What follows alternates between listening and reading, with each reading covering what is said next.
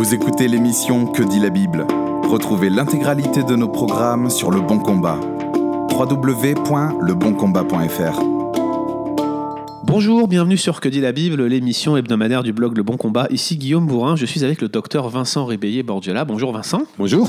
Donc Vincent qui est euh, médecin généraliste, spécialiste de l'éthique, qui donne des conférences un peu partout en France et qui est l'auteur du petit manuel d'éthique pratique aux éditions Clés. Alors, euh, une question qui revient régulièrement, qui nous est posée très fréquemment par nos lecteurs, c'est euh, est-ce qu'un chrétien peut faire appel à la contraception? Question vaste, j'en suis sûr, mais je te la laisse telle qu'elle. Un chrétien peut-il faire appel à la contraception, cher Vincent? Bah, je crois que c'est comme ça qu'il faut poser la question, parce Ouais. que c'est comme ça qu'elle est posée. Alors, si vous avez écouté le- euh, notre entretien précédent la semaine dernière, Vous avez intérêt à avoir écouté l'entretien de la semaine précédente. j'ai expliqué que pour moi, il n'y a pas d'éthique, il y a que des situations éthiques, il y a des questions éthiques ça. sur lesquelles on doit réfléchir. Et j'ai proposé une petite méthode qui est en trois points. Le premier temps, c'est analyser la situation. Ouais. Le deuxième temps, c'est se référer à son référentiel éthique. Ouais. Et le troisième temps, c'est agir, c'est-à-dire prendre une décision. Alors, la contraception, c'est quoi? Véritable question. Alors, il faut différencier la contraception hein, de la stérilisation. C'est-à-dire que la contraception, c'est définition, c'est empêcher temporairement la fécondation. Alors, généralement, on parle de la femme, mais je rappelle que pour faire un bébé, il faut être deux et que la contraception, ça doit concerner tout le temps le couple. Eh bien, Et que si l'homme n'est pas dans le couple, oula, il faut lui tirer les oreilles pour la contraception. eh bien, ça c'est une nouvelle manière de voir les choses que très peu de gens euh, sont prêts à envisager, que la contraception est un phénomène de couple. C'est impératif. On est deux pour faire un enfant, donc on est deux pour assumer la contraception. Alors, la contraception, c'est temporaire, alors que la stérilisation, c'est définitif. Et quand je parle de la contraception, avant de savoir si c'est éthique au point de vue biblique, il faut que je vois comment fonctionne la contraception. Il y a différents types de contraception. Alors, je vais essayer d'expliquer les choses simplement. Généralement, je fais un dessin, mais à la radio, c'est pas Ça facile. va être un peu compliqué, ouais. Voilà, imaginez un petit peu dans votre tête, c'est mécanique. C'est-à-dire que lors du rapport sexuel, l'homme dépose des spermatozoïdes au fond du vagin, et ces spermatozoïdes vont remonter à l'intérieur de l'utérus, ce qu'on appelle le corps de l'utérus, et vont aller dans ce qu'on appelle la trompe de Fallope, pour tenter de rejoindre l'ovule qu'aura expulsé l'ovaire de la femme, une fois par mois. De cette rencontre, s'il y a rencontre entre un spermatozoïde et un ovule, il va y avoir ce qu'on appelle un zygote ou un œuf fécondé, qui après va redescendre pour aller s'implanter dans la muqueuse de l'utérus, dans le corps de l'utérus, C'est la fameuse implantation sur la paroi. sur la paroi, et qui, en quelques semaines, va entraîner la formation du placenta.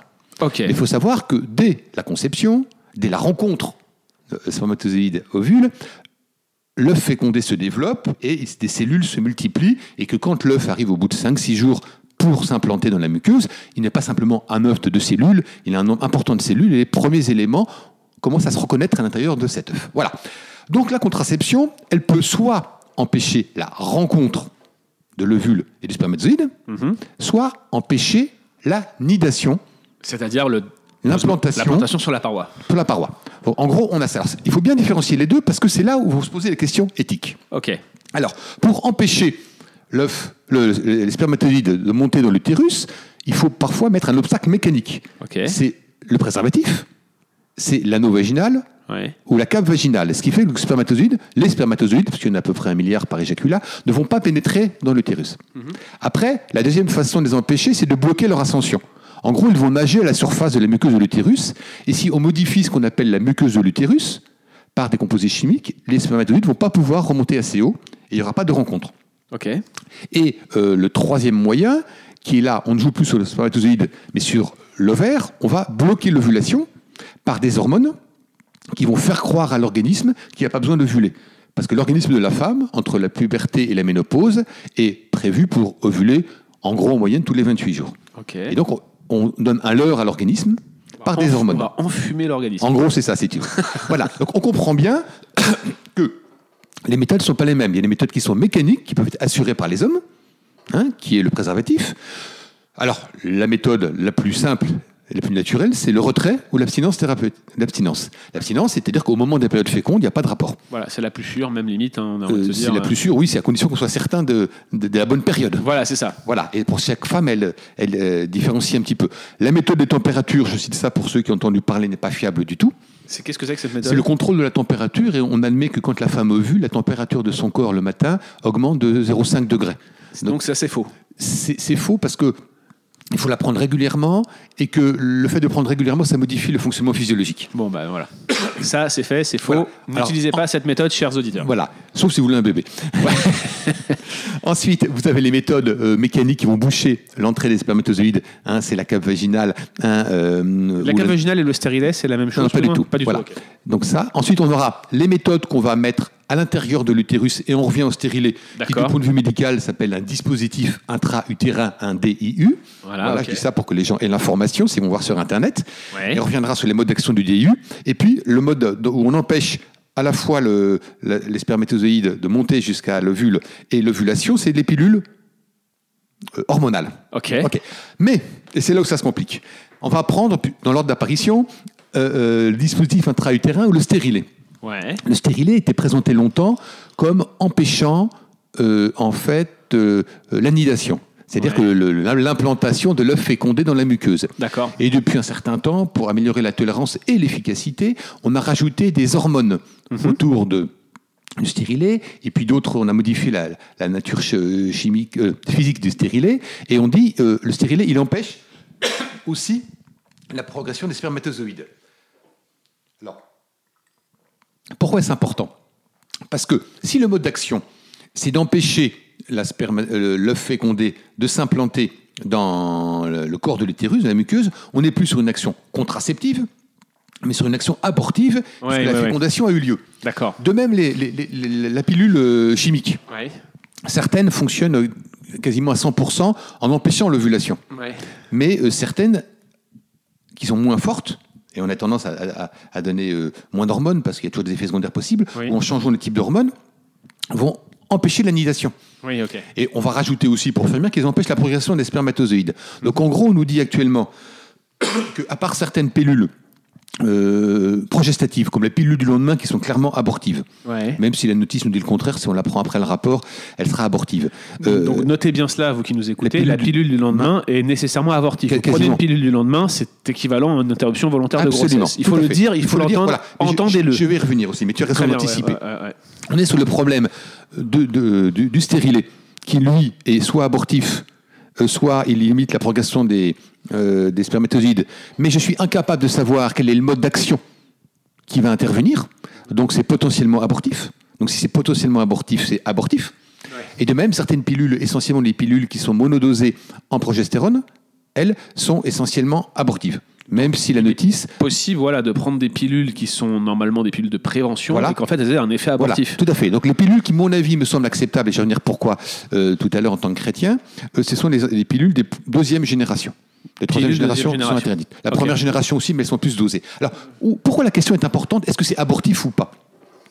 Parce que si le- la contraception est abortive, elle va empêcher un œuf fécondé de continuer à vivre. Parce qu'il ne pourra pas s'implanter dans la muqueuse de l'utérus. Donc la question fondamentale qui est posée en termes éthiques, c'est quand est-ce que commence la vie? C'est la question que j'allais poser. voilà, qu'est-ce que nous dit la Bible?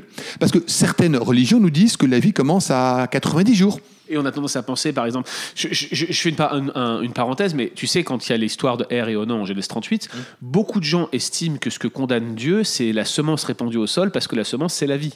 Or, rien n'indique dans la Bible que la semence, c'est la vie. Il y, a, il y a la vie est dans le sang, qui est un parallèle clair entre le fait de répandre le sang et de prendre la vie, ça c'est évident, mais qu'est-ce qui, qu'est-ce qui détermine le début de la vie en Voilà, fait? le, le- le début de la vie. euh, Donc, on- dans la Bible, on- n'a pas beaucoup d'éléments.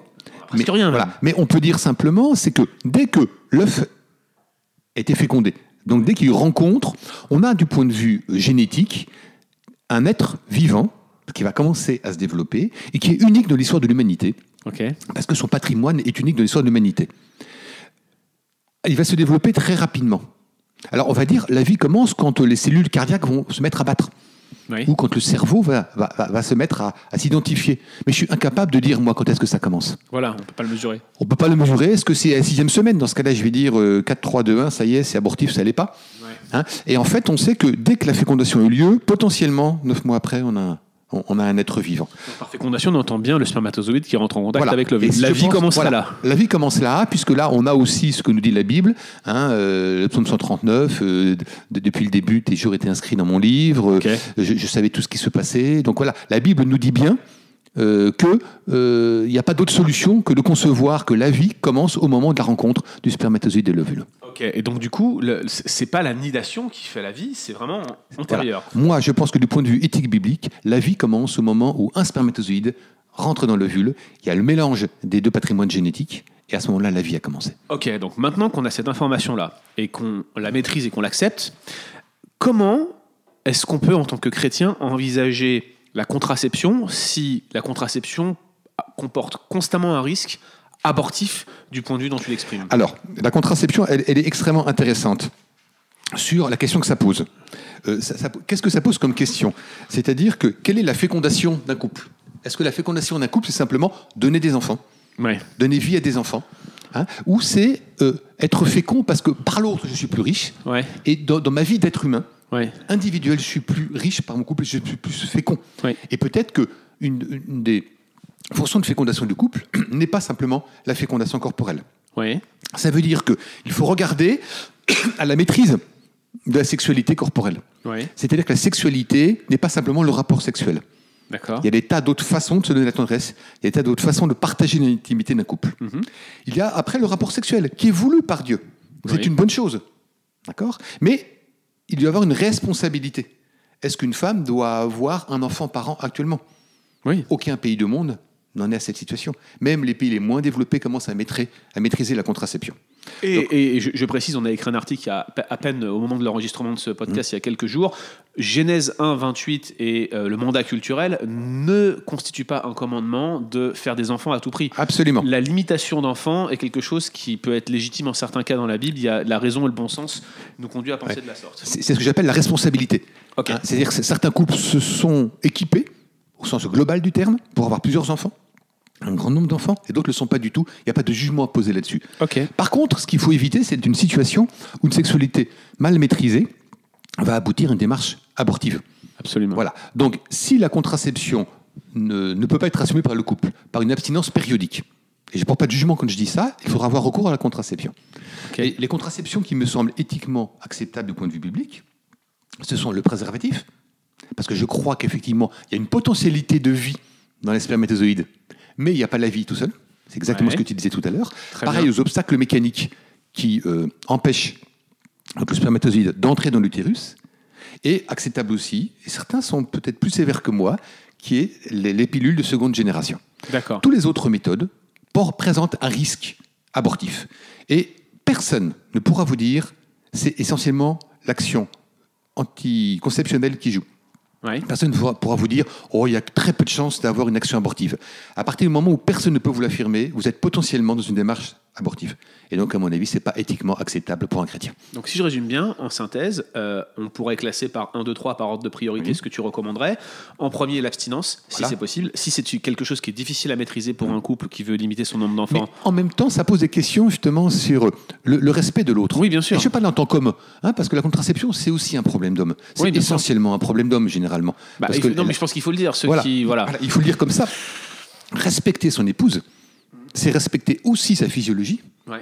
Et donc, euh, les périodes où son corps est fécond, Ouais. et donc mon propre désir que je peux avoir profond, je dois aussi le maîtriser. C'est une façon d'honorer mon épouse dans la relation que Dieu a créée entre elle et moi. Absolument. Hein et donc, c'est aussi être capable d'avoir la période d'abstinence adaptée à sa physiologie. Ouais, il y a mille autres façons d'échanger corporellement que simplement le rapport sexuel avec pénétration, éjaculation. Je crois que c'est bon de le rappeler que la maîtrise de soi, c'est aussi une vertu biblique, euh, qu'il faut, euh, c'est un fruit de l'esprit Mm. qu'il faut absolument mettre en avant.